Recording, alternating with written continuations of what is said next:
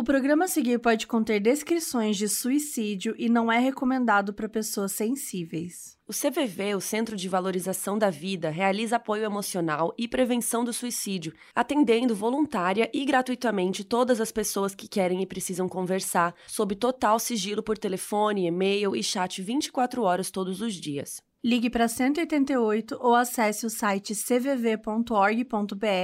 O link também vai estar na descrição do episódio.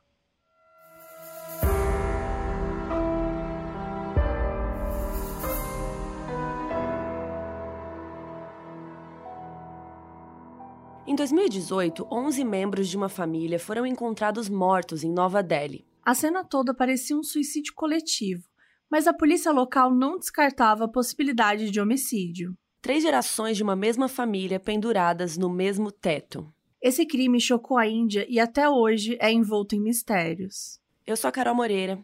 E eu sou a Mabê. E essa é a história das mortes misteriosas de Burari.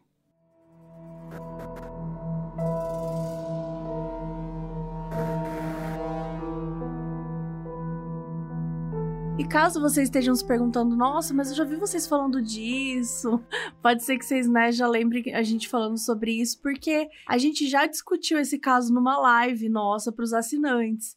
Porque existe um documentário sobre o caso na Netflix que chama O Mistério das Mortes de Burari. E teve bastante gente pedindo pra gente fazer um episódio com mais detalhes, né, depois que a gente fez a live. Então aqui estamos. E se você quiser participar do nosso Catarse, a gente tem dois encontrinhos por mês. Uma live, em que a gente discute algum filme, algum doc, alguma coisa, né, que tá rolando. A gente outro dia discutiu o caso do cara do Tinder lá também, do golpista. E também você pode acompanhar uma gravação nossa ao vivo de um episódio. E para ser nosso assinante, tá aí mais pertinho da gente, vai lá em catarse.me barra modus operandi e escolhe qual recompensa funciona para você.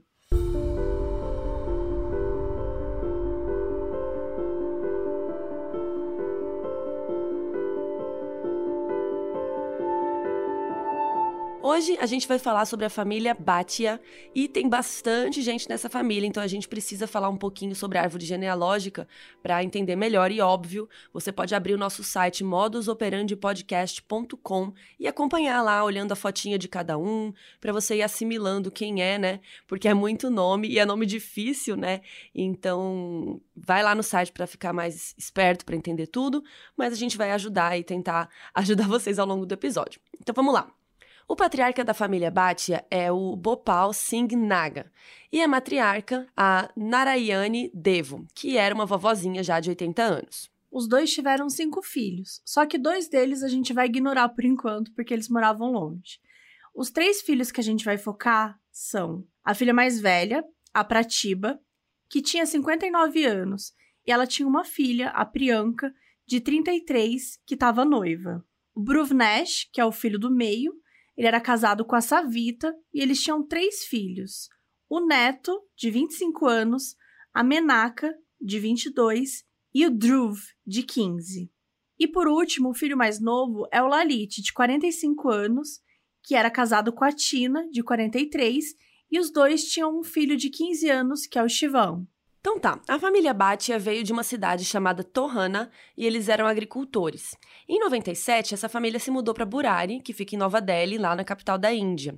E eles tinham uma loja que era tipo um armazém assim. O Lalit, o filho mais novo da matriarca, ele tinha uma madeireira também que ficava embaixo da casa deles. Então, financeiramente, estava tudo certo, a família estava indo super bem. E eles eram super religiosos, inclusive tinham até um pequeno templo na casa deles, assim, e eles iam lá rezar duas vezes no dia.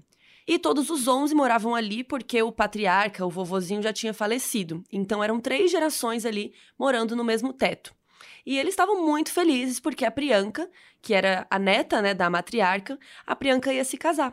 No dia 17 de junho de 2018, aconteceu a festa de noivado da Priyanka. Foi uma festa assim muito chique, muito grande.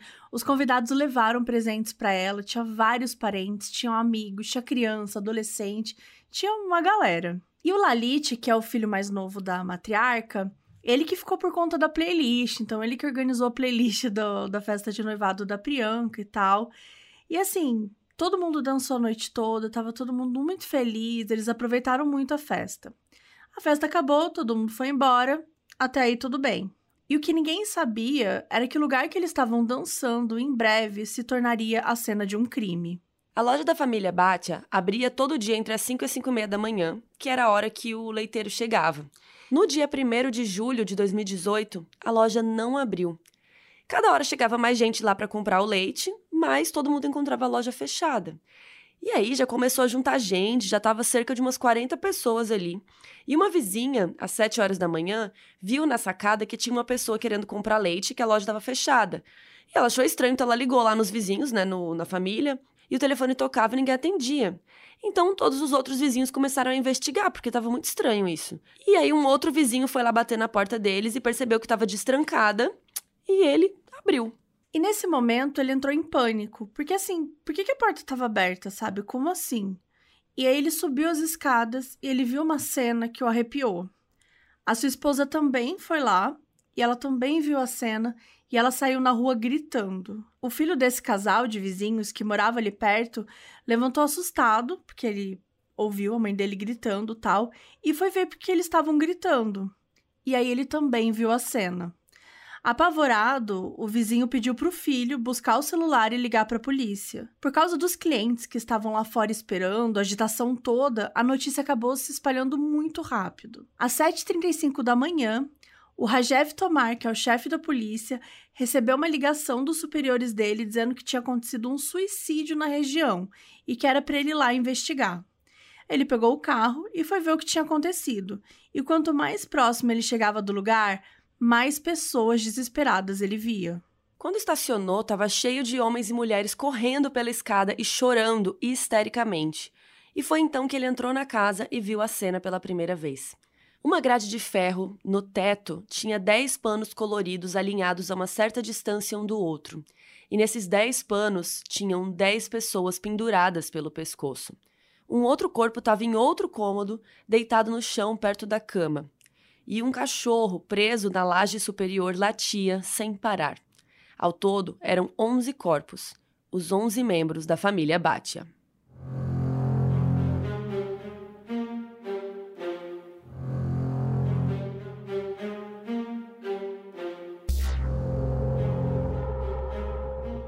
O Rajev então ligou para a delegacia e falou com o oficial, o Manoj Kumar, e disse que todos estavam enforcados.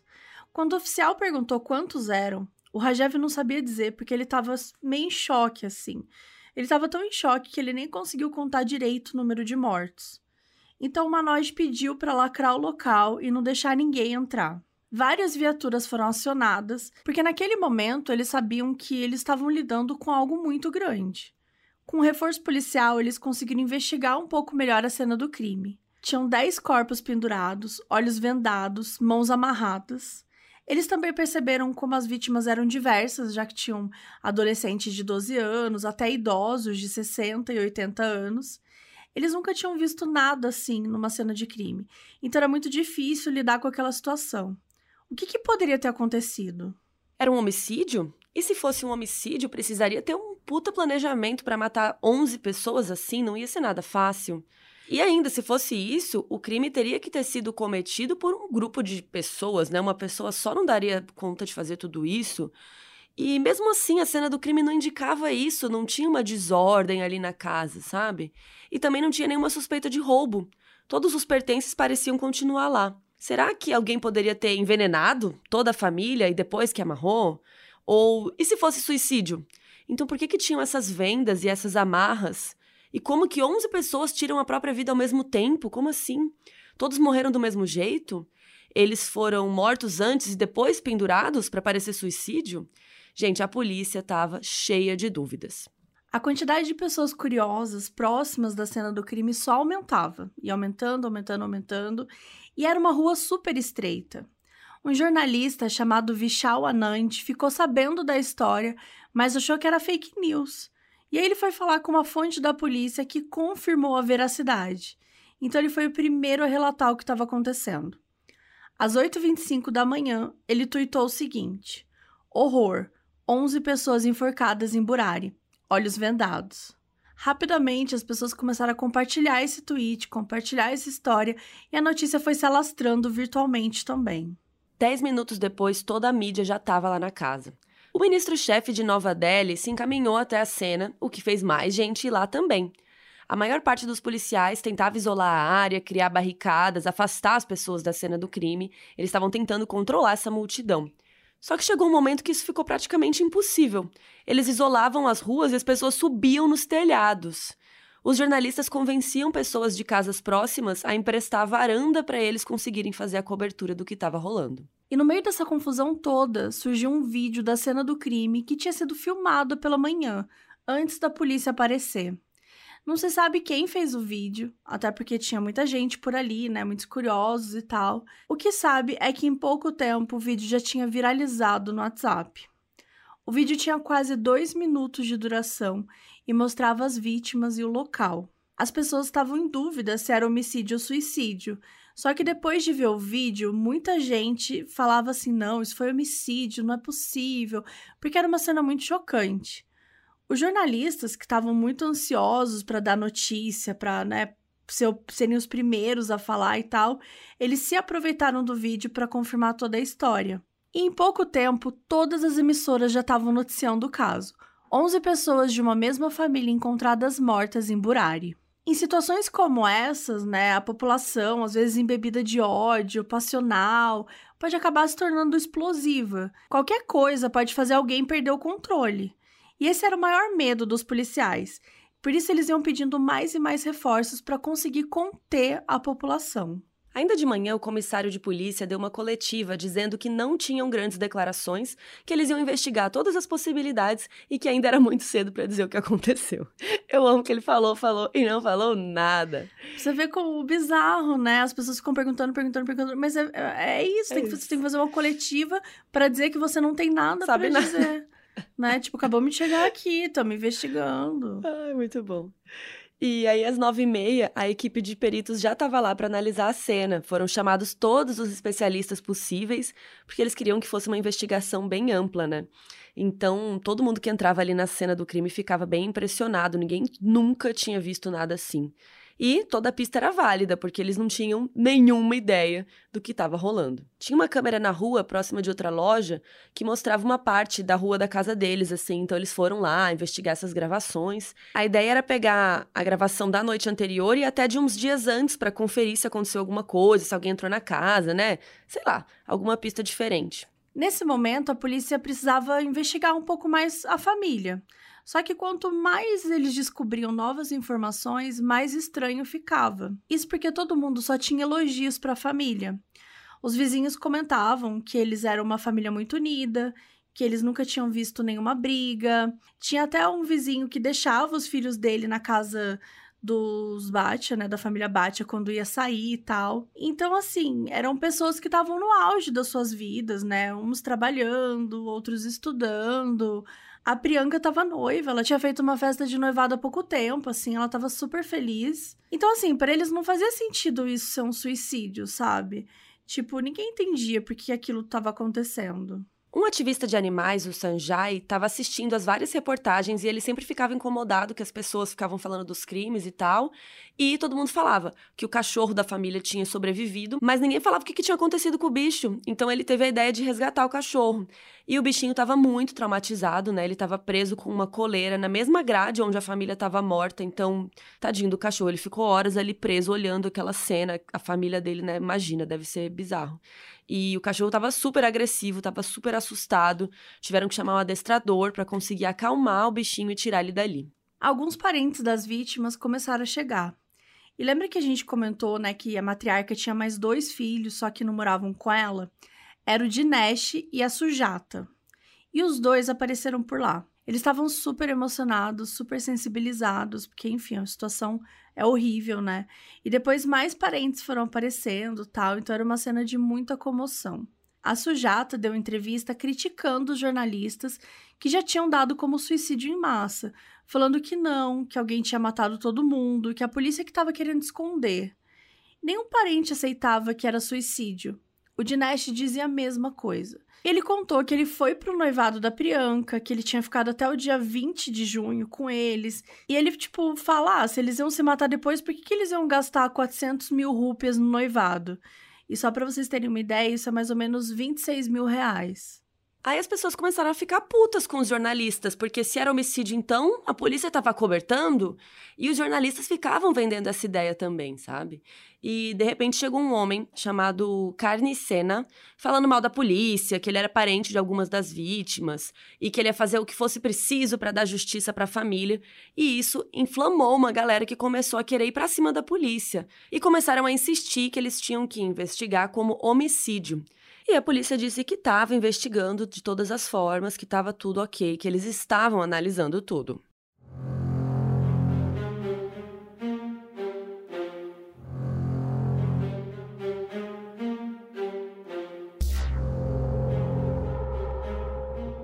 Aí chamaram a equipe de criminalística.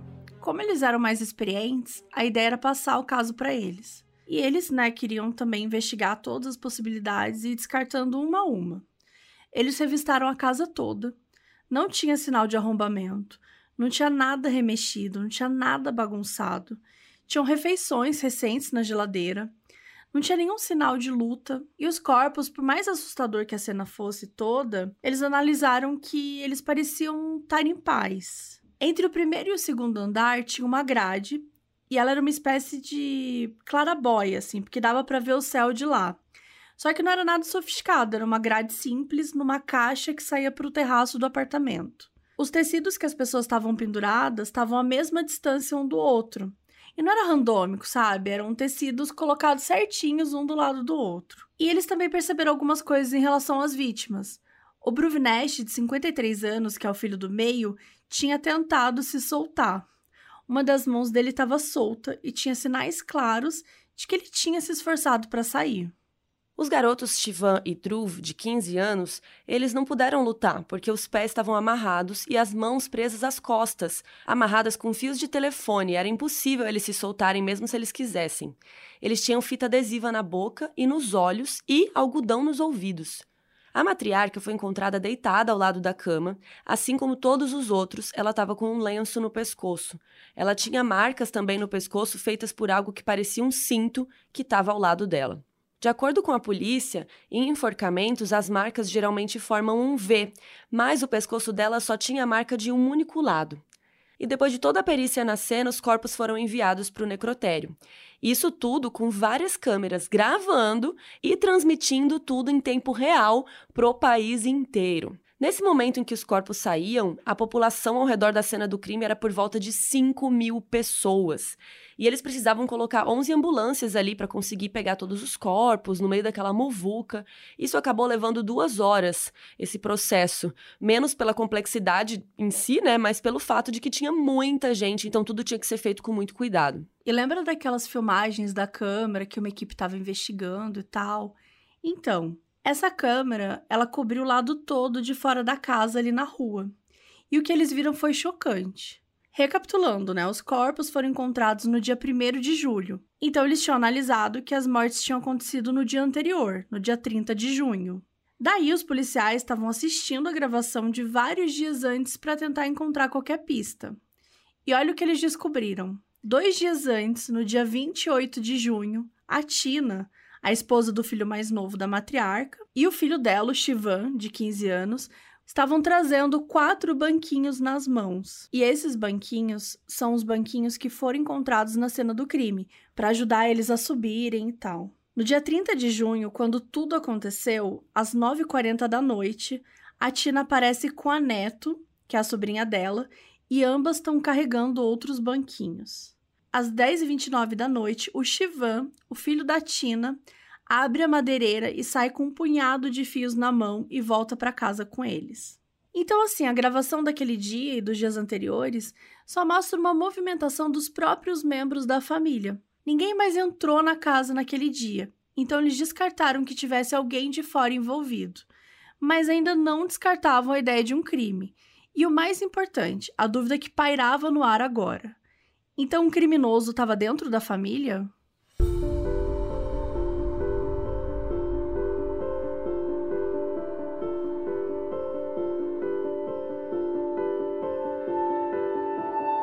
Enquanto buscavam novas evidências, os médicos legistas lutavam contra o tempo para dar conta de fazer a autópsia.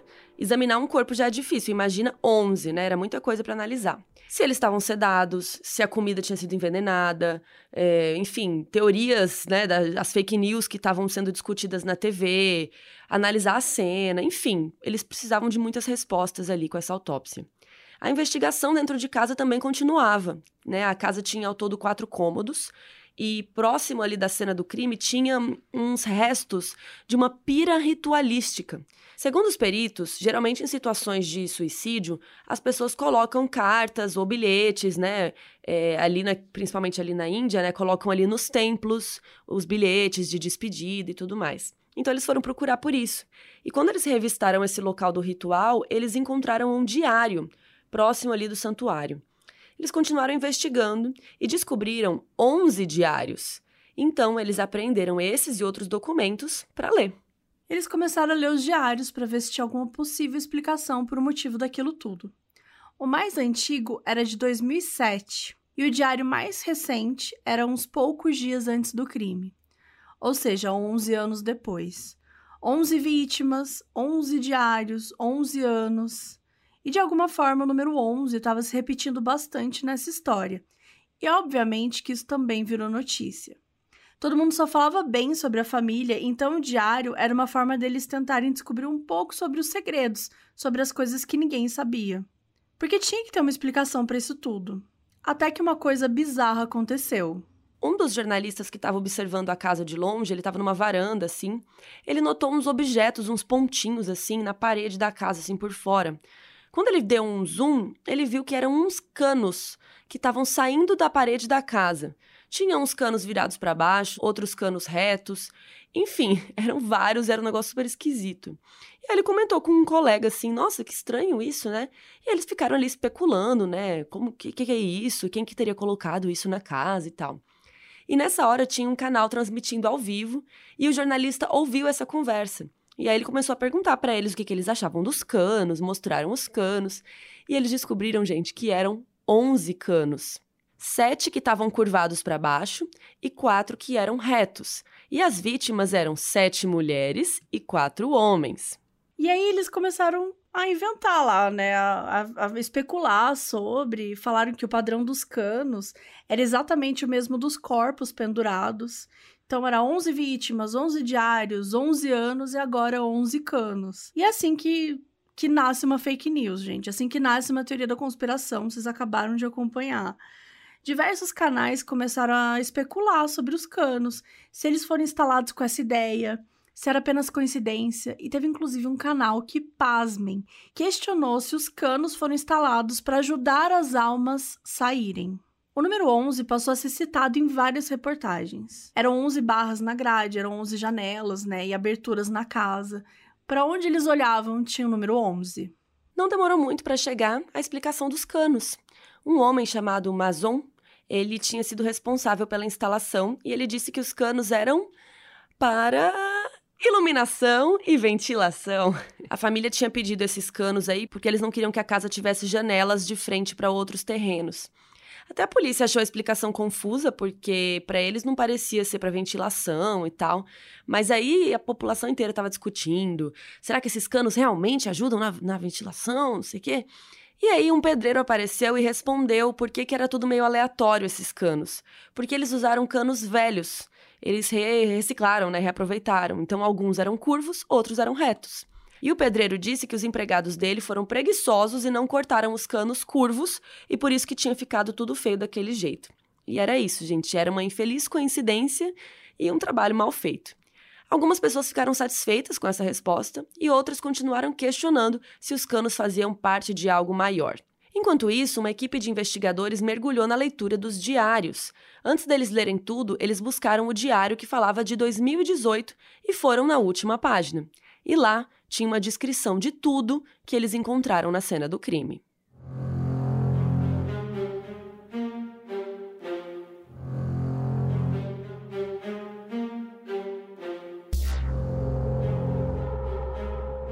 Dia 24 de junho, seis dias antes do acontecimento, eles escreveram sobre um ritual que duraria sete dias, que eles chamaram de Bad Puja. Bad é uma árvore com raízes pendendo dos galhos.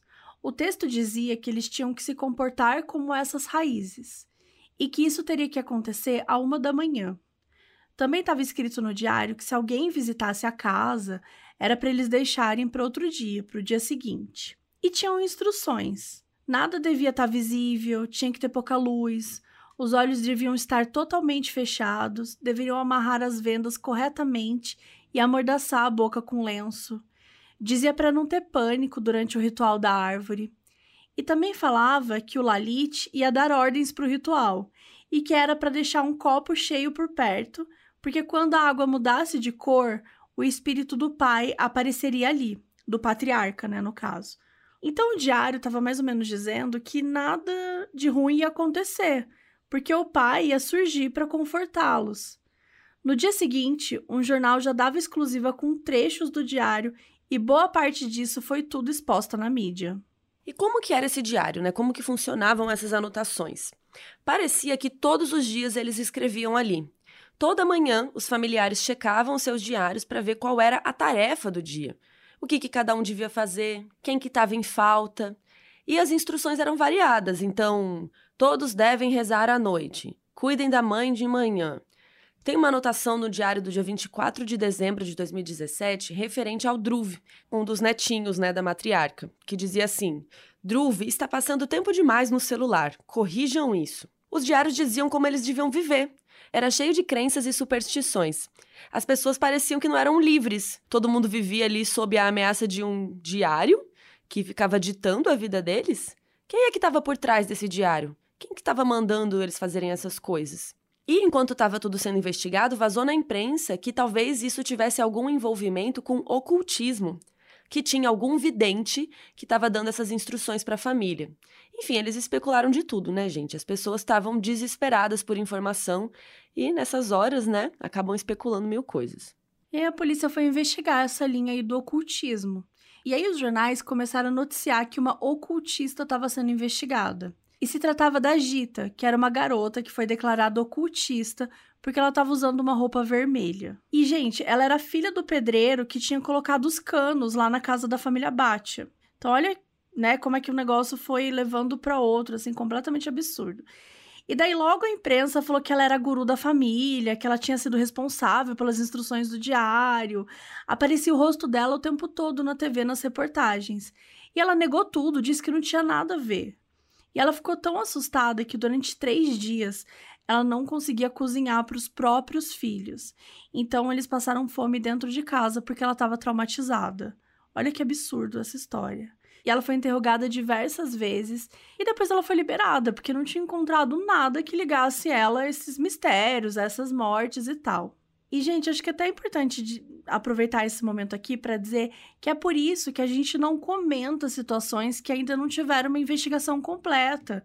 Casos recentes, casos que estão acontecendo, às vezes acontece algum crime que choca o país e tal, e enfim, é normal as pessoas ficarem especulando sobre isso e sempre falam, ah, o Maltz precisa fazer um episódio. Mas, gente, é por conta desses momentos que a gente não pode fazer esse tipo de episódio, sabe? Porque de repente uma mulher é acusada de seguro da família, ela fica traumatizada, vira essa história aí, ela não tinha nada a ver com isso. Então, assim, é super perigoso a gente jogar luz em cima de pessoas inocentes né, de linhas investigativas erradas. É complicado. Quando a coisa está acontecendo, a gente tem que dar o espaço para os investigadores fazerem o trabalho deles, entendeu? Não é o nosso papel aqui ficar se metendo, ficar dando. Assim, óbvio, opinião faz sentido. Você pode ter a sua opinião e pensar, putz, eu acho que foi isso. Ou então ficar se questionando é normal, curiosidade faz parte. Mas é super complicado a gente, sabe, sair dizendo o que aconteceu, o que acha que aconteceu. E, de novo, isso pode acabar causando muitos danos para as pessoas que não tem nada a ver com a história. É, muitas vezes ah, se acha que fulano é suspeito, daí, tipo, a pessoa não tem nada a ver com a história. Ou ainda, né, fica ali expondo pessoas, que nem você disse, pessoas que não tem nada a ver. Então é bem complicado quando sai, quando acontece alguma coisa, é, algum caso chocante, né? Teve aquele moço que fugiu, né? E aí todo mundo ficou indo atrás da pessoa. E aí, se ele não era o culpado? E todo mundo fugindo, né, atrás da pessoa, vai lincha o cara, enfim. é bem complicado fazer caso que ainda tá acontecendo, sabe? Então é por isso que a gente espera e depois que fecha o caso, ou depois que é julgado, que a gente vem aqui e conta, porque aí é mais tranquilo da gente falar e também de pesquisar, de ter certeza das fontes, né, que a gente está pegando aqui. Então, assim, o que a imprensa estava fazendo nesse caso aqui é surreal, né? Porque eles estavam soltando informações quase que em tempo real de um caso, sim, que precisa de muita análise, né? Analisar todas as evidências. Tinha muitos peritos ali para chegar nessa conclusão. Então, assim, não é algo simples né? E ainda por cima a imprensa fica cobrando uma resposta rápida da polícia, né? Na ânsia de passar informação rápido e, óbvio, de ganhar dinheiro com isso. Então eles ficam apavorando as pessoas com histórias absurdas também. Então, assim, no fim das contas, a ocultista aí, coitada, não tinha nada a ver com a história. E aí começaram a pesquisar outros possíveis religiosos que pudessem ter tido contato com a família, mas nada foi encontrado. Então, se não tinha ninguém de fora quem que estava escrevendo esses diários? Era alguém da própria família? Na Índia, é comum em uma família grande ter algumas gerações vivendo sob o mesmo teto. O chefe da família costuma ser o patriarca. Toda autoridade vem dele. No caso da família Bhatia, o patriarca era o Bopal. Ele guiava toda a família, ele até cuidava da educação das crianças. Ele tomava as decisões em relação a negócios, a estudos, faculdade, tudo passava por ele. E ele era super autoritário. Quando ele faleceu em 2006, a família ficou com um grande vazio, porque não tinha ali mais o chefe de família. Tirando outro filho que morava longe, o Bivnesh era o filho mais velho ali. Então, teoricamente, era ele que deveria ser o chefe. Só que ele era um cara reservado, ele não tinha assim esse interesse, ele não estava afim de ser o chefe de família. E aí, ao longo da investigação, a família foi percebendo que o Lalit tinha virado essa pessoa não sabiam exatamente o porquê, que era o filho mais novo. Ele era um homem jovem, tinha 47 anos e ele do nada passou a cuidar de todo mundo. E foi assim que ele preencheu o vazio que o patriarca tinha criado. Mas nada fazia sentido, por que o Lalit? A primeira anotação no diário era de setembro de 2007 e a maioria das coisas mencionava o Lalit. Frases como: Vocês estão deixando o Lalit ansioso. Sigam as instruções de Lalit ou o resultado será desastroso. Se quiserem soluções para os problemas, sigam as instruções de Lalit. Por meio dos diários, os investigadores descobriram que desde 2007 o Lalit estava sendo visitado em sonho pelo pai falecido. Ele conversava com o pai e seguia tudo que o pai falava, e isso era escrito no diário. E com o tempo, ele passou a revelar essas instruções para a família cumprir também. Na época, um dos netos disse para um vizinho que o tio Lalit estava possuído pelo espírito do avô e que ele guiava a família. Foi a única vez que alguém comentou isso, né, para alguém de fora. E aos poucos, o Lalit se tornou o médium do espírito do pai. Ele falava e se comportava como o pai. Então, aparentemente, o Lalit estava possuído e tudo que ele escrevia no diário, na verdade, era o pai morto dele dando instruções para a família. Ele dizia que o espírito aparecia várias vezes por semana e que eles não podiam seguir mais a vontade deles, e sim o que estava escrito nos diários. Então o diário ia dando instruções para cada um desde básicas até as mais complexas e invasivas, como por exemplo que todos eles tinham que copiar os valores e o comportamento do Lalit da Tina, que eram os casados ali. E aí uma coisa que chocou um pouco os policiais, né, os investigadores e tudo mais, era disso tudo tá acontecendo e tipo, mas como que eles, tipo, todo mundo acreditou no Lalit? Sabe, uma coisa meio estranha. Tipo, a Tina tinha mestrado em sociologia, ela era uma mulher super inteligente. Então foi um pouco chocante descobrir que ela estava apoiando o marido com essa história toda. Não só ela, né, mas todos os adultos ali da casa. E aí uma coisa que os vizinhos começaram a contar é que essa Vita passava o dia todo na cozinha, que ela preparava refeição para todo mundo da casa. E que até eles achavam um pouco exagerado, assim, porque a única coisa que ela fazia era cozinhar, cozinhar e cozinhar. E aí os investigadores encontraram uma parte do diário que dizia que a Savita tinha um papel na cozinha a desempenhar. E o diário dizia que se não obedecer à instrução, né, o, o, o não obedecer à instrução tinha efeito no bem-estar do Lalit e da Tina. Então, assim, cada um ao seu modo ali tinha uma função. E aparentemente a função maior era proteger a Tina e o Lalit. Tudo levava a crer que era o Lalit que escrevia a maioria das informações, já que ele era o chefe da família, e ele estava, né, se beneficiando com tudo, né? Muito fácil escrever lá. Obedeçam o Lalit. Quem escreveu? O Lalit, né? Esquisito. Então a polícia pegou vários documentos da família até para entender aí essa escrita de cada um. E quando chegou um relatório de caligrafia do perito, o caso teve mais uma informação chocante. Eram duas pessoas que escreviam tudo no diário. Aquela moça que estava noiva, a Priyanka, e a filha do Buvnesh, a Nito. Elas faziam as anotações e eram muito influenciadas pelo Lalit.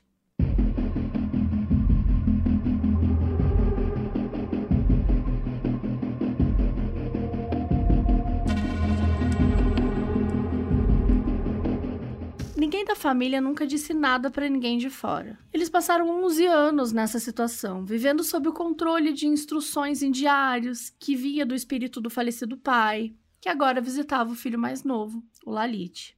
Não tinha nenhum indício que algum deles tivesse tentado fugir ou se libertar disso, ou que não acreditasse nessa história. Não tinha nenhum indício sobre isso.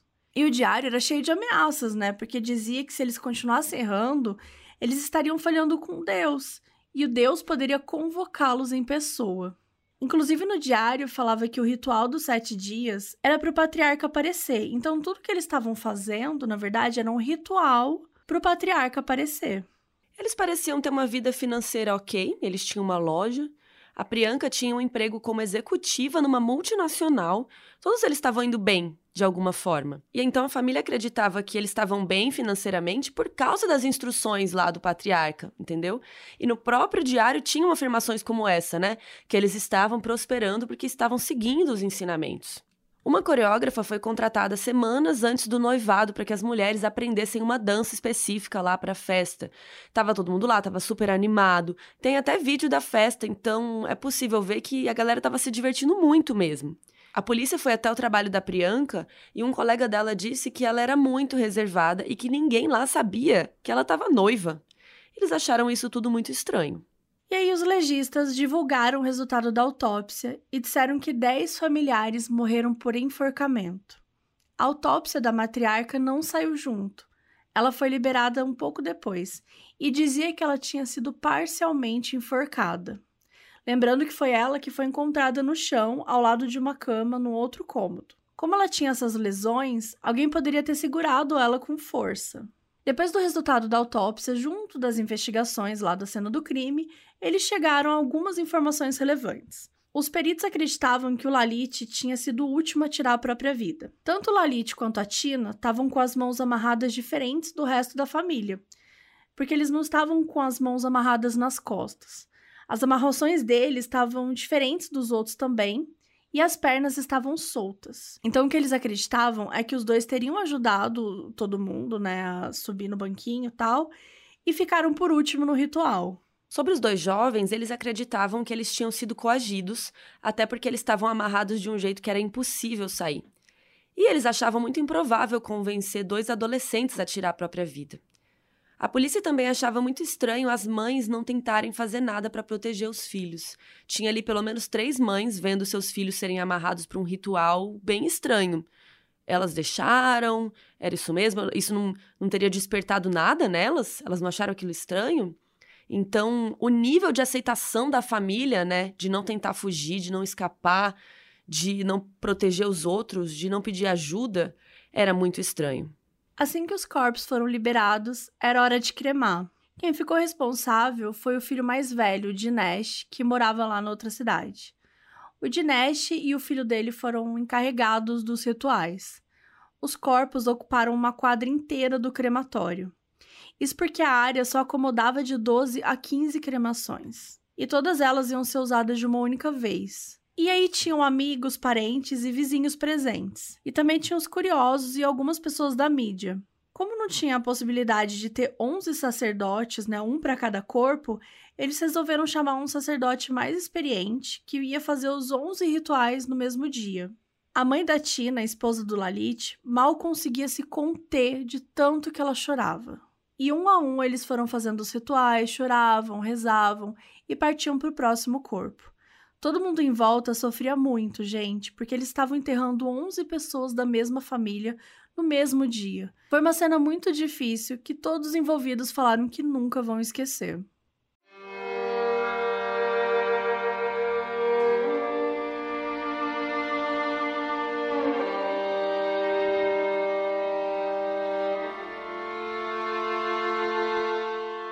Mídia falava sobre tudo isso, né? Na verdade, a mídia falava sobre tudo. O que era verdade, o que não era, o que era informação, o que era boato, o que era teoria. E ali todo tipo de mentira surgiu, né? Como os exames, a autópsia, a própria investigação em si é, não trazia respostas em tempo real, eles se ocupavam com informações diversas, né? Os próprios jornalistas comentam lá no documentário da Netflix o absurdo do sensacionalismo que rolou na época dos crimes. Se a gente já vê mentiras surgirem em histórias relativamente simples, né? Imagina essa que era uma história super chocante, com tantas mortes, tantos mistérios, esses diários, ritual, né? Eram muitos elementos que mexem com o interesse público. Mas, com o tempo, algumas verdades começaram a surgir. Vamos voltar para a época que a família vivia em Torrana, numa zona rural nos anos 80. Eles tinham uma lavoura, uma vaca e uns búfalos. E ao todo eles tinham 3 hectares de terra, que é o equivalente a 30 mil metros quadrados. Nessa época, o Bopal Singh era o patriarca da família. Ele era um homem simples, não fumava, não tinha vícios e batalhava muito mas ele acabou ficando endividado por conta dos casamentos dos filhos. Só que como que uma família pode se endividar por conta de um casamento? Isso tem muito a ver com uma tradição cultural na Índia, que é o dote do casamento. O dote é ilegal desde os anos 60 na Índia, mas na prática todo mundo faz. Um dote diz respeito aos presentes, na forma de dinheiro ou bens, que a família da noiva vai dar para a família do noivo para oferecer uma espécie de segurança financeira no casamento. E hoje as famílias transferem ouro, propriedades, carros, assim, várias coisas como condição para o casamento. Então, casar muitas vezes se torna um fardo para as mulheres e para suas famílias, que são obrigadas a pagar dotes altíssimos. De acordo com o Banco Mundial, 95% dos casamentos que ocorreram nas áreas rurais da Índia entre os anos 60 e 2008 tiveram um dote envolvido. Só em 2019, o país registrou mais de 13 mil reclamações sobre dotes e mais de 7.100 mortes por dote. Às vezes, por não conseguir pagar a quantia, né, quitar isso, as mulheres tiram a própria vida ou até morrem nas mãos dos maridos. O caso é tão grave que existe uma lei para isso, que é o morte por dote, para tentar coibir essa prática ilegal do dote. Então agora dá para entender por que é que o Bopal estava endividado. Ele estava tão ferrado que ele resolveu vender as terras e depois que ele vendeu, ele falou que ele não tinha mais como sobreviver. Então eles decidiram ir para Nova Delhi, capital da Índia, porque lá eles tinham parentes e tal. Isso foi em 1989. E nesse mesmo ano, o Lalit estava na faculdade, até que um dia ele sofreu um acidente de bicicleta. Só que foi um acidente muito pesado, ele teve graves lesões na cabeça e ficou muitos dias internado. Foi algo que mexeu muito com ele. A partir de agora, a gente não tem muito mais informação sobre a família, então a gente vai pular 15 anos para frente. No dia 26 de março de 2004, o Lalit quase morreu. Ele trabalhava numa madeireira no subúrbio e brigou com o chefe por causa de dinheiro. Então ele foi espancado por uns caras, foi trancado dentro da loja e tacaram fogo. Quando ele acordou, ele percebeu o que tinha acontecido e ligou para o irmão dele, explicou tudo. E ele quase não sobreviveu, ele realmente estava muito ferido, foi uma coisa bem horrível. E desde aquele dia ele parou de falar. O filho dele, o Shivan, tinha acabado de nascer e ele não falava, ele não tinha, como se ele não tivesse voz, sabe? Ele não tinha trabalho. E a família estava desesperada, porque ele era a única fonte de renda no momento. Muito foi discutido depois dos crimes, né, sobre esse momento da vida do Lalit em que ele não falava né? Se isso era psicológico, como que isso afetou ele, porque era improvável que algo ali do acidente tivesse realmente afetado a fala dele, né? Então parecia que o trauma foi muito forte e que ele simplesmente parou de falar. E a verdade é que na época os médicos insistiram para a família buscar um psiquiatra, mas isso não aconteceu. Um dia o pai do Lalit disse para eles que iam recitar um hino hindu todos os dias e criaram uma rotina diária de rezar três vezes ao dia. Mais ou menos quando um ano se passou, um dia o Lalit estava em um desses momentos aí desse ritual, quando ele começou a cantar junto. E todo mundo parou e só ele continuou cantando até o fim. A partir daquele dia, o Lalit voltou a falar. E ele disse que isso aconteceu por conta das bênçãos do pai. Pouco tempo depois, o patriarca faleceu. E a família toda agora esperava que o Lalit ditasse as regras. E nesse tempo foi quando as coisas começaram a prosperar. A família começou a ganhar dinheiro, eles tinham duas lojas, tudo estava de certa forma funcionando novamente.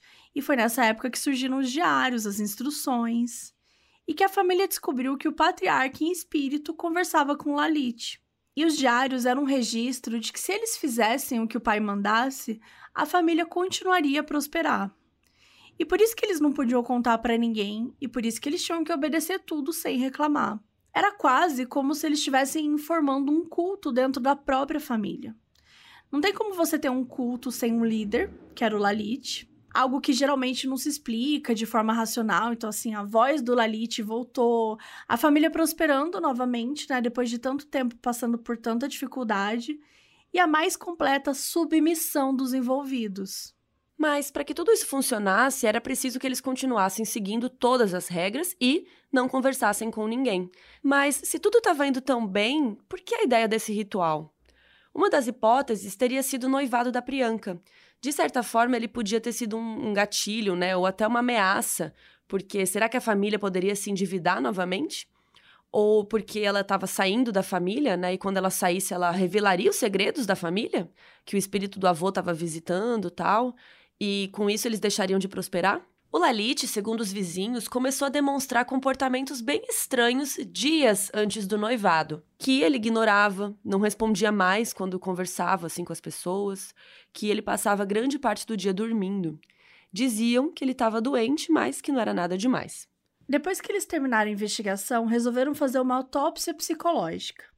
A autópsia psicológica é um método que é utilizado para avaliar a personalidade de alguém que não está mais presente e pode ser utilizado na investigação para tentar esclarecer a morte. A equipe era formada por cientistas, sendo um deles psicólogo. Nesse caso, a maior dúvida dos investigadores era: foi um homicídio liderado por Lalit, que teria induzido todos eles e tal? Foi suicídio em massa ou foi morte acidental? A conclusão que eles chegaram foi a seguinte: o Lalit tinha um problema, que era a psicose. E eles acreditam que essa psicose se deve aos traumas que ele passou, que não foram diagnosticados e nem trabalhados assim psicologicamente. E que de certa forma ele transmitiu essa psicose para a família, provocando um caso de psicose compartilhada. Apesar de nos diários terem instrução do ritual todo, ao final dele a instrução era para eles se ajudarem a desamarrar, então, assim, eles acreditavam em tudo que o Lalit dizia. Então, eles acreditavam que eles iam sair dali com vida. Para a polícia, não foi um suicídio planejado, foi um ritual que deu errado e que todos perderam a vida. Essa autópsia saiu no dia 15 de setembro de 2018, pouco mais de dois meses depois daquela noite.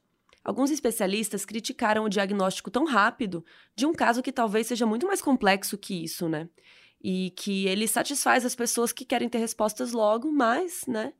É, muitas vezes a gente não descobre a verdade porque a gente está mais preocupado em ter uma resposta rápida, né, do que a verdade. Independente dessa discussão, uma coisa que todos eles levantaram é a importância de falar sobre saúde mental, sobre buscar ajuda, de ter forças para falar sobre uma coisa que está acontecendo com você, com a sua família, sobre não permitir que uma outra pessoa tenha um poder tão grande de decisão na sua vida, né? Como que a gente pode evitar que outros casos como esse possam acontecer novamente? O que leva uma família inteira a obedecer às ordens de alguém que dizia estar sendo possuído pelo espírito do pai? É uma pergunta difícil que até hoje não foi respondida. Os diários e a conversa com os familiares, amigos e vizinhos com certeza contribuíram para entender um pouco o cenário. Mas por que nunca ninguém se revoltou? Ninguém nunca tentou fugir? Foi isso mesmo que aconteceu? Essas são algumas das perguntas que ficam. Porque aqueles que tinham as respostas não estão mais entre nós.